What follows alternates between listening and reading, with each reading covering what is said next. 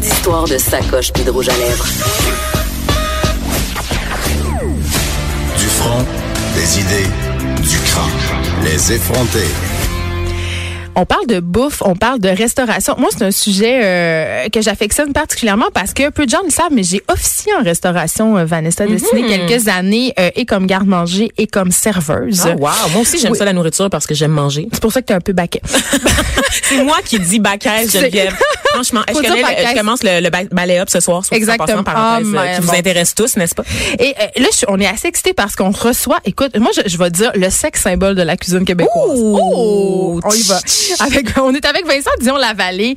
Allô, Vincent? Salut, ça va? Euh, Vincent, qui est le chef exécutif et le copropriétaire maintenant euh, de la cabane d'à côté du restaurant Pied de Cochon et de la cabane à sucre euh, du Pied de Cochon qu'on a pu à présenter. Et Là, le restaurant. Oui, ce sont les restaurants de Martin Picard, de toi désormais et d'une autre personne obscure que je ne connais pas.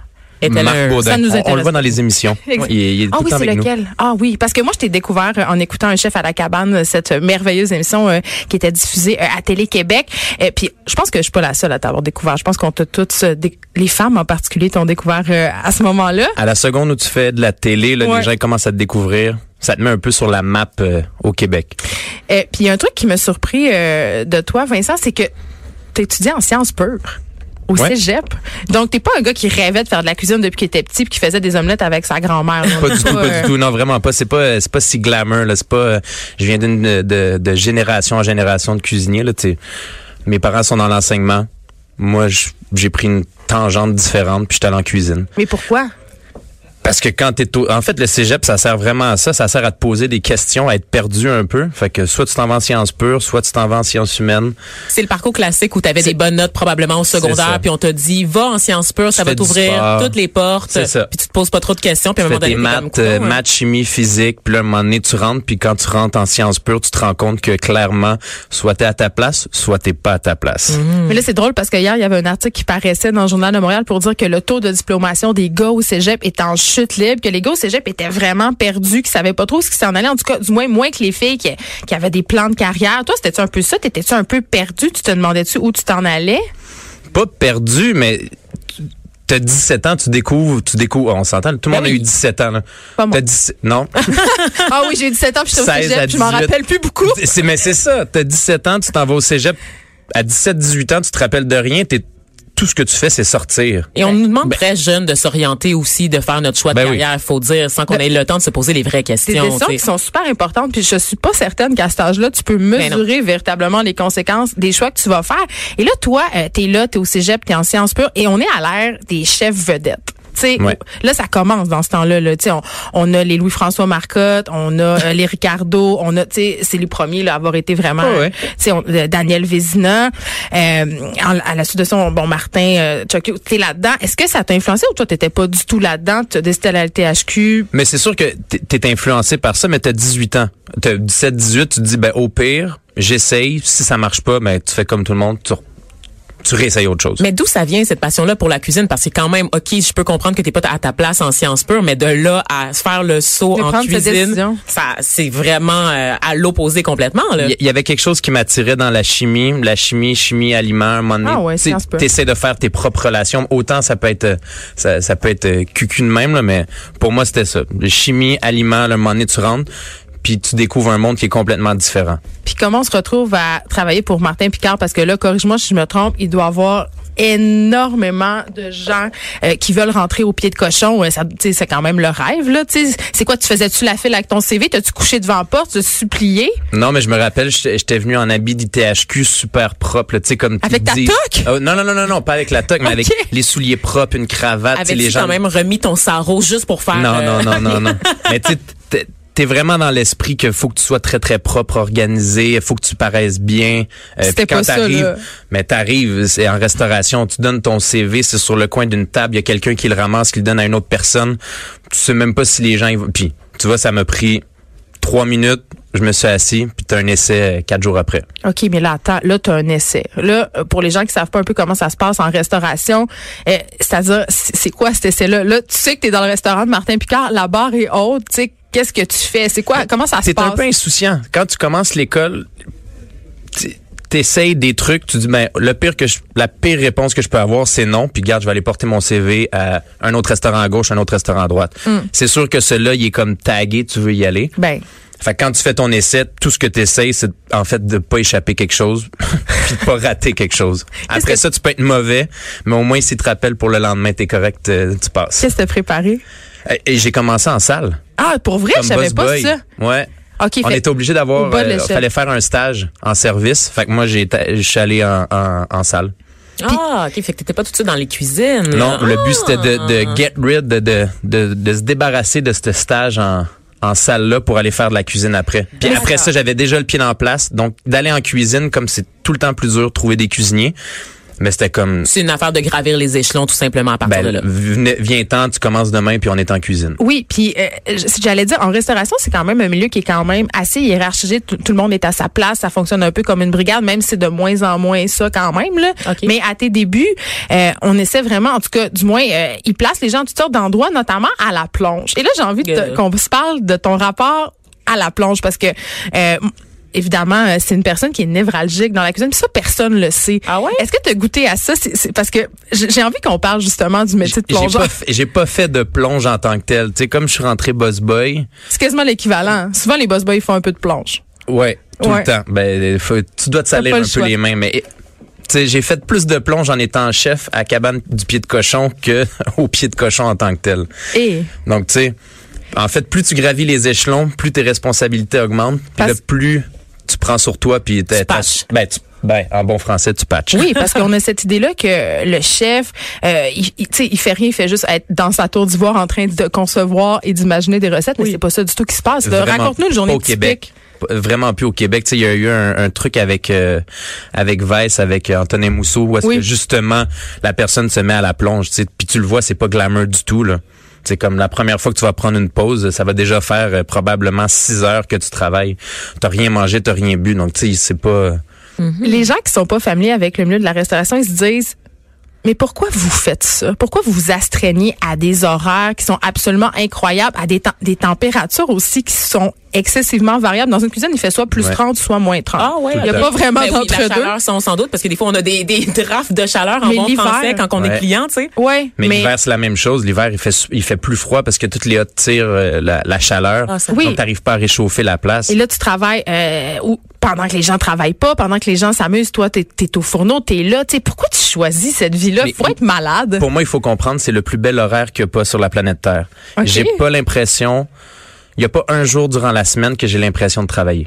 Donc, en fait, j'ai trouvé la job parfaite. À tous les jours, j'ai l'impression d'être en vacances. Là, ça va faire deux semaines qu'on est en vacances de Noël, puis c'est comme, je tiens plus en place. Faut que je travaille, faut qu'on fasse quelque chose.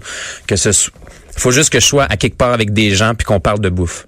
J'adore ça être en famille, mais c'est, si t'aimes ça, c'est la plus belle job au, au monde. Mais si t'aimes pas ça, si tu doutes, t'es t'es pas à la bonne place. Comment tu conjugues le rôle de gestionnaire avec celui de la passion pour la cuisine? Parce que vraiment gérer des employés puis patcher c'est c'est pas glamour puis ça c'est pas c'est pas la partie la plus intéressante de ton travail. Il y a tout le temps des parties qui sont moins intéressantes dans ta job. Ça, ça en fait partie. Quand tout va bien, c'est tellement le fun. Quand tu as une équipe qui tient, qui est solide, ben là, t'es tellement, t'es en business, t'es, t'es, t'es une roquette, là, tu sais. Ouais. Quand t'as une bonne équipe, tu peux aller n'importe où. Sauf qu'on sait qu'en restauration, euh, il y a du roulement de personnel, c'est stressant, il y a des imprévus et à un moment donné, ça fait une charge de travail qui est assez qui doit être répartie en tous les employés, c'est stressant, c'est Ouais. lourd. Mais c'est parce que l'horaire est pas fait pour tout le monde. Donc les gens se disent, tu sais, comme on, on- on en parlait, les gens veulent pas euh, travailler les fins de semaine, veulent pas travailler jusqu'à 2 heures du matin.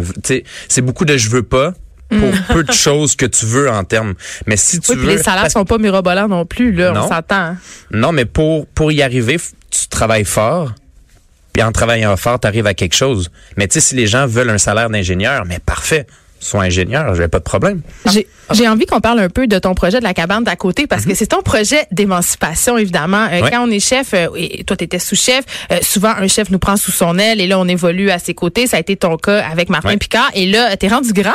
Oui, Euh, 30 mais- 31 ans. Oh là là, c'est pas très grand, mais c'est grand dans le monde de la restauration parce que souvent c'est un milieu un peu de jeune. Mais c'est quoi la cabane d'à côté? Parle-nous de ça. C'est quoi ce projet-là? Cabane d'à côté, c'est un projet, en fait, qu'on a parti avec le pied de cochon. C'est comme, c'est la terre voisine. Donc, c'est la, la terre d'à côté. Euh, on a parti, on a acheté la terre avec Martin, Marc, moi. On a acheté un, un lot de terre avec une maison. Puis le but, en fait, c'était de rentabiliser toutes les infrastructures qu'il y avait sur la terre. On avait plus d'érables. Parce que vous faites tout, tout, tout là-bas. Là. Vous transformez votre viande, euh, vous la salez, euh, vous récoltez évidemment l'eau d'érable. Donc, c'est dans cette continuité-là. Oui, en fait, on, on s'est rendu compte euh, que pour avoir un restaurant, fallait avoir une table champêtre. Pour avoir le permis, il fallait tout produire. Donc là venait un autre défi de justement produire plus de 50% de la nourriture sur la terre. C'est énorme. Donc on parle sirop d'érable, chevreuil, on parle de cochon, de poulet, de poule, d'agneau, euh, tous les fruits, les légumes. On a un verger. On est rendu, on fait du cidre qui va être euh, qui va sortir sous peu. Donc c'est plein de produits comme ça qu'on met sur la table. Donc, Donc oui, vous faites, vous abattez vous-même vos animaux, Non. vous les envoyez à l'abattoir parce qu'on n'a pas le droit. on les envoie à l'abattoir, mais on on les nourrit, on les élève.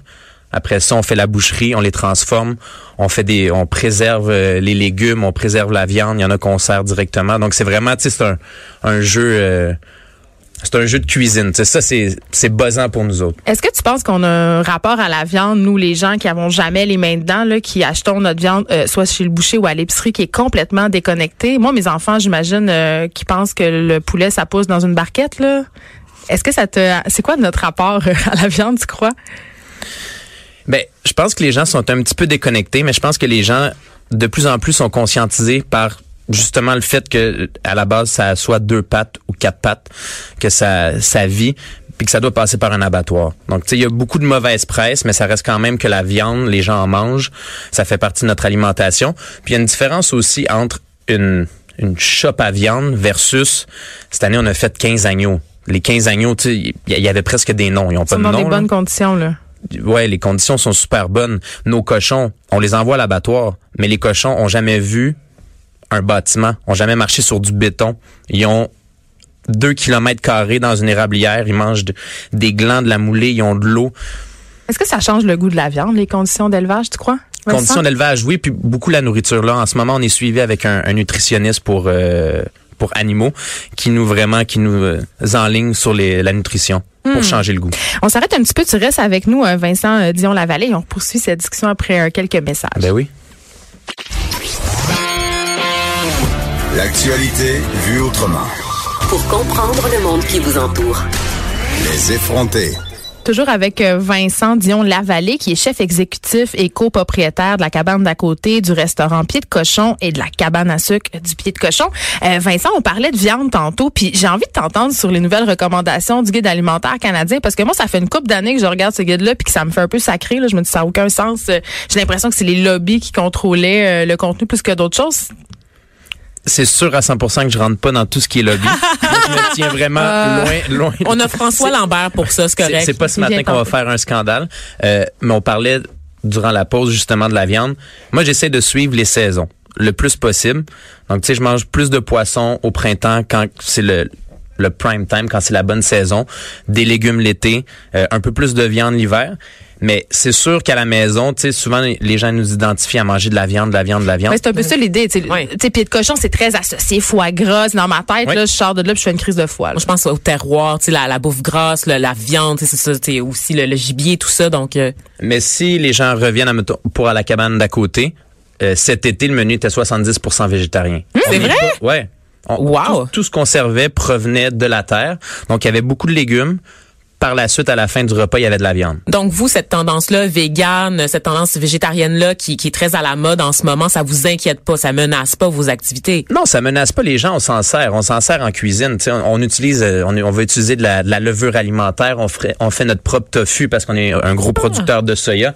On n'a pas peur de, de, de suivre les tendances puis de prendre des. Si les trucs sont bons, que ça soit végétarien, vegan, euh, presquetarien ou euh, carnivore, on- Est-ce que t'as rien? ouais, ça c'est ça c'est compliqué. Ah, ça doit être moi, C'est ça. by curious. Ouais, c'est c'est- curieux. De la Ouais, cuisine. c'est Exactement. Mais, les, mais t'as, vu peut-être une différence dans la demande de tes clients, justement, qui demandaient peut-être justement euh, moins euh, de plats gras, plus de légumes ou. Ouais. Ouais, carrément. Ben les gens les gens viennent puis les gens sont agréablement surpris. C'est en fait ce qu'on voulait c'est pas créer une cabane à sucre numéro 2, c'est c'est de faire une cabane qui est complètement différente. Donc on suit les, les saisons, il y a quatre saisons.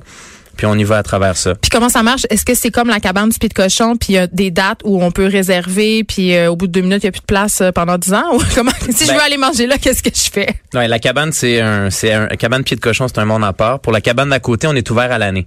Donc, comme on est ouvert à l'année, c'est une table champêtre, les gens peuvent réserver euh, un peu durant tout le temps de l'année. On est ouvert cinq jours semaine, du mercredi au dimanche. Fait que les gens peuvent, ont une plus grande plage horaire pour venir. Puis c'est à 45 minutes de Montréal, donc c'est pas très loin. Non, c'est vraiment pas très loin. Mais ça nous, l'environnement nous permet euh, de déconnecter avec la ville ou c'est c'est quoi le, Ben oui, complètement. Les, lieux? les Moi, gens, ils viennent, les, les gens ont, ont à peu près deux kilomètres pour se promener. Ok. Ils peuvent aller voir les animaux.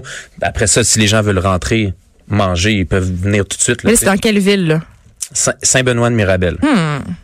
À Mirabel. C'est pas où est-ce qu'il y a les outlets? Ah, Vanessa. Mirabel. Elle non, veut juste aller magasiner. oui, je suis tellement, ok, je suis tellement là. exaspérée. Magasinage. Exactement. Eh, écoute, Vincent, t'es papa, ça fait pas si longtemps que ça. T'as un enfant qui est quand même assez en bas âge. Euh, Puis je me dis, c'est difficile de concilier la vie de restaurateur avec la vie de famille. Est-ce que c'est possible d'avoir cette vie-là quand on a personne derrière? Autrement dit, tu ta blonde qui fait tout. Autrement dit, j'ai quelqu'un derrière. C'est, ouais, mais c'est, oui, c'est ma blonde. J'ai, une blonde extraordinaire qui s'occupe de, Max, notre enfant. Sans elle, c'est c'est à peu près impossible. Mais c'est aussi à cause d'elle qu'on a un enfant. Ouais. Non, mais Mais- Est-ce qu'on va parler de charge mentale? Ben, Est-ce non, qu'on non. s'enligne vers ça? Il est comme, non, non, non, moi, je parle pas des lobbies ni de la charge Tu l'as mentale. rencontré à la, à la cabane euh, du pied de cochon. Donc, c'est une fille qui vient de la milieu de, la restauration. Donc, elle comprend bien cette... c'est une fille qui comprend mon milieu, qui comprend ma réalité, tu sais. Mais Pour est-ce qu'elle travaille changer. encore ou elle fait non, juste- Non, non, Mais là, elle s'occupe euh, de la petite, elle est en, en congé de mater- euh, pas de maternité, mais congé un an, là. Avec Est-ce- la... Ça, c'est ta mentalité parce qu'il y a quand même beaucoup d'hommes qui sont chefs. Moi, il me semble que j'en vois plus des hommes chefs que des femmes chefs. Et donc, est-ce qu'il y a une espèce de culture de boys club où la petite femme à la maison s'occupe de tout? Ou toi, tu, tu trouves que tu es un homme moderne ou... Non, vraiment pas. C'est quand tu commences. En fait, moi je travaille. Moi c'est ma passion. On a eu un enfant ensemble, donc à un moment donné tu t'assois puis tu prends des décisions. T'as pas le choix. Euh, tu sais, à un moment donné, il faut payer les comptes, faut élever un enfant. Donc ma blonde s'occupe d'être plus, plus à la maison. Par la suite, elle va peut-être retourner au travail. On le sait pas encore. On est en train de se poser les questions. Elle est rendue à huit mois la petite. Mais c- c'est pas dit, tu sais, que moi je vais pas la garder le lundi, mardi ou tu sais, on est encore en train d'en parler. Fait que c'est vraiment derrière chaque grand homme se cache une grande femme en ce moment, ton mode de vie. Sûr à 100 J'ai envie qu'on parle euh, d'un côté peut-être un petit peu plus obscur euh, de la cuisine. Puis là, c'est clair que tu me vois venir. Tu sais, la, la cuisine, les cuisiniers, les chefs, c'est souvent associé avec un mode de vie très intense, des problèmes de consommation. Il y a beaucoup de drogue puis d'alcool en cuisine. Puis, tu sais, pour avoir travaillé euh, dans les restos assez longtemps, euh, je le sais qu'après le chiffre, tout le monde décompresse avec une bière. Tu sais, c'est très tentant. On travaille au contact de l'alcool, on, on, on en sert, on connaît ça. Tu sais, c'est un mode de vie. Puis à la télé, il y a beaucoup d'émissions qui nous présentent les vins comme étant quelque chose d'indispensable au plaisir, euh, comme faisant partie d'un certain mode de vie épicurien. Euh, c'est quoi ton rapport à la consommation? Es-tu un gover ce matin? Non, pas du tout. non, mais les gens viennent pour avoir du plaisir. Donc, pour avoir du plaisir, ils viennent consommer, ils vont venir prendre des vins, de la bière, des alcools. Ils viennent manger aussi. Les deux vont bien ensemble. Tu sais, on s'entend. Tout le monde prend un verre de vin, mange, ça fait plaisir. Après ça, je veux dire, moi, de- comment comment je, je le vois quand les gens viennent manger, ils veulent avoir du plaisir. Si les gens m'offrent un verre de vin, mais c'est un, ça devient un peu plate, quelqu'un qui dit non, ben moi je bois pas d'alcool. Parce que les gens veulent avoir un plaisir. Si j'ai un problème de consommation, je dis non, je bois pas, ben ça c'est une autre chose. Je sais pas, c'est- c'est- ça devient tout le temps un peu euh, délicat de rentrer dans l'alcool parce qu'il y en a qui boivent pas, qui ont eu des problèmes. Ça, on respecte ça. Mais sinon, si tu bois, puis tu prends un verre, puis tu assumes de, de boire un verre à tous les jours, puis ça fait, ça fait ton affaire, puis tu le maîtrises, mais moi, je vois pas de problème. Les lignes de coke, elle? Mais ça, c'est autre... Moi, je fais pas Ben, de c'est quand même assez présent oui. en restauration, la cocaïne, pour réussir justement à que c'est- tenir. Est-ce que euh, c'est le seul milieu que la cocaïne est présente? Long silence. Long silence. Ben non, c'est sûr. Dans tous les milieux de performance, c'est clair qu'il y a des drogues. euh, Comme des, les médias? ben, les mythes, euh, les, les professions libérales aussi, j'imagine. Les, les milieux où il faut performer beaucoup, il faut faire de longues heures. Souvent, il y a des drogues stimulantes. C'est vrai, ça fait partie. Je, je pense Mais- pas que c'est nécessaire. C'est ça. Je- Moi, j'en fais pas, puis on travaille des heures de, de fou. Hmm. J'en ai pas fait, genre, je veux pas en faire. Ben, le seul piège que moi je voyais en restauration, euh, ceci dit, c'était le fait que justement, ça faisait un peu partie de la culture. Donc, dès que tu as un penchant pour l'alcool, dès que tu as tendance à avoir des problèmes de consommation, mais tu es sans cesse en, en, en contact avec ton problème. Mais c'est aussi des modes, puis après ça, c'est à toi de tirer ta ligne directrice. si toi, tu veux rentrer dans cette, dans cette game-là, go, fais-le, mais après ça, il y a des conséquences. Je pense pas que tu peux performer tellement dans une cuisine quand tu es tout le temps sous ou drogué. Là. On, on l'a vu que ça peut pas durer ton, très Ton longtemps. niveau de production diminue, puis Ouais. tu deviens moins allumé, moins créatif. euh, tu, tu bois pas mal plus de noir, tu as des dents incroyables. Hmm. Tu sais, je veux dire, pour moi, c'est pas quelque chose. J'aime ce que je fais. Donc, à tous les jours, tu veux être en forme, tu veux performer, tu veux faire des trucs qui vont faire triper les gens. Tu veux pas te faire triper toi. Donc, tu sais, si tu prends un verre, je comprends que des fois, tu peux prendre un verre pour te, te faire plaisir, mais souvent, tu vas prendre un verre pour faire plaisir aux gens qui sont autour de toi. Parce que la restauration, c'est juste une question de faire sentir les gens bien, les clients qui sont autour de toi pour qu'ils reviennent. Donc, le but, c'est de fidéliser une clientèle. Mais c'est moi où le milieu de la cuisine a vraiment changé, c'est-à-dire la façon dont on gère les cuisines. Parce que si euh, je pense entre autres à des chefs qui sont très connus comme Gordon, euh, Gordon Ramsay, tu sais, qui, est- qui, est- qui est connu pour ses colères absolument épiques, euh, qui gère ses brigades avec quasiment un fouet, tu sais, euh, où on, euh, ces chefs qui insultent leur personnel, qui, tu sais, les, les brigades qui vivent littéralement un régime de terreur. Je pense que ça, c'est moins ça maintenant. On voit moins ça. Il y en a encore, mais ça tend à disparaître. Les gens, il y a tellement de pénurie en ce moment que les gens, pourquoi les gens travailleraient pour... Il y a une pénurie en reste euh, de personnel de cuisine, vraiment? Ben oui, oui, non, mais c'est plus que jamais. Là, ça serait, ça pourrait faire partie d'une autre émission, mais pourquoi est-ce que les gens viendraient travailler pour quelqu'un qui te, un, un dictateur, alors que tu peux travailler pour quelqu'un d'autre puis avoir plus de plaisir? Mais pour les- le prestige, parce qu'on associe les chefs tyrans Oui. euh, à la réussite, euh, au côté snob. Mais dans ma tête, un, un chef qui est vraiment hot, c'est c'est c'est un peu un tyran. Tu sais, ça- j'ai cette idée là. Plus- ben, je pense plus maintenant. Maintenant, les, euh, le, le nouveau mot, c'est 2019. J'arrête pas de dire 2018. Mais en 2019, les gens veulent avoir du plaisir. Peu importe, veulent se sentir bien, être écoutés. Puis comme moi, ok, mais je veux dire quand même dans, dans le milieu très très très hiérarchique de la cuisine, t'as pas le choix, faut que ça faut que ça faut que ça y aille ou pas là. Tu faut faut que t'avances, faut que tu fasses tes affaires. Est-ce que ça t'arrive des fois de, de poigner les nerfs un peu? C'est sûr. Mais il y a, y a- y a y a une différence entre pogner les nerfs puis dire que ce qui est fait est pas bon versus pogner les nerfs puis dénigrer la personne qui est en face de toi. Il, y a, il y a comme deux lignes. Il y en a une qui est pas acceptable, une qui est acceptable. Ce qui reste dur, c'est que le, le domaine de la restauration, la restauration, le résultat, la- l'appréciation des gens est instantané. Mais c'est- hum. Donc, les gens, ils vont poster de quoi sur Instagram, sur Twitter, sur euh, Yelp, sur euh, TripAdvisor. C'est le seul milieu où est-ce qu'on a une cote et les gens se fient à la cote avec l'hôtellerie, se fient à la cote pour y aller ou non. Ça a changé la, la donne les médias sociaux en cuisine pour vrai? Complètement. C'est, c'est fou. Donc, si jamais quelqu'un a pas de plaisir à manger, va le dire instantanément. Dis-le, là. Là, là, sur le spot. Mais toi, en fait, le but d'un restaurateur, c'est d'offrir du plaisir. Il y a pas personne qui se part un restaurant pour faire de la mauvaise bouffe. Tout le monde croit en son produit. Puis est-ce que ça t'était déjà arrivé d'avoir une critique live pendant que t'étais en arrière? Oui, ça arrive, ça arrive, mais t'essayes. En fait, tu prends les critiques, c'est tout le temps dur, mais tu reprends la critique, tu la remets en, en positif pour le, pour le staff, pour comprendre, pour évoluer. Puis souvent, si tu considères que la personne a 50% tort, 50% raison, ben, tu peux au moins faire un bout de chemin avec la critique. Si tu penses que la personne, c'est vrai, en bon français, c'est un cave, puis qu'elle a complètement tort, puis que toi, tu as raison, mais je pense que tu te mets un peu le doigt dans l'œil. Ça se peut que tu refasses d'autres erreurs. Mais jusqu'à quel point tu y accordes de l'im- de l'importance? Parce qu'on a vu là, cette histoire du journaliste britannique, là, justement, euh, pour Vice, qui avait créé un faux compte, là, je me rappelle Oui, plus en fait, quoi. il avait créé un restaurant de toutes pièces. Il avait, euh, euh, il avait rendu, est-ce que c'était dans la cour arrière d'un de ses amis, euh, avec justement les sites de rating. là. Je pense Oui, que c'était. TripAdvisor. Puis il avait créé un faux restaurant. Puis c'était tellement en demande qu'il avait dû en- engager quelqu'un pour répondre au téléphone. Puis il a organisé une tablée où il a littéralement servi n'importe quoi. Et les gens, parce que c'était un restaurant euh, prestigieux, Il y avait et un hype, engouement, c'est ça, il y avait Oui. un hype. trouvaient que c'était bon. Puis il a servi littéralement de la lasagne en boîte, là, puis de la copper soup. Ça, j'étais pas au courant. pas vu ça passer? vraiment C'est épique. Je, te- je, je- je vais t'envoyer le lien. C'est épique, c'est incroyable. Mais euh, mais c'est justement, tu sais, le prestige justement de travailler pour le- la cabane du Pit Cochon. Moi, j'arrive là puis j'ai déjà un préjugé favorable. Tu sais, ça influence quand même mon jugement. Tu sais, fait que je pense que tu peux te permettre un peu des fois de downgrader la, la qualité à cause de ça. Tu sais, Mais des fois, ça reste comme un, un bon film. Plus t'en entends parler, plus t'as des attentes, plus Ah. t'es déçu en partant. Ah, ça, c'est ouais. vrai. Tu sais, nous, cette année, avec la cabane à côté, personne n'avait d'attente. Les gens, ils savaient pas pantoute ce qui allait arriver. Pensaient que ça allait être une copie conforme euh, de la cabane pied de cochon. Puis quand ils sont arrivés, ils se sont rendus compte que c'était complètement différent. C'était comme le, petit film underground que personne n'a vu, puis que là tu veux conseiller à tout le monde. Ben moi-même, en fait, j'a- j'avais ce préjugé-là. J'étais là, mais pourquoi faire une autre cabane du pied de cochon à côté de la cabane du pied de cochon? Mais là, j'avoue, euh, Vincent Dion-Lavallée, que tu me donnais très envie d'aller goûter euh, à ta table de champagne, puis d'aller me promener aussi, parce que ça, ça peut être une activité agréable à faire euh, en famille aussi, d'aller faire découvrir à nos enfants ben, que de la viande puis que des légumes, ça pousse. Hein? Je trouve que ça peut être une belle activité pédagogique.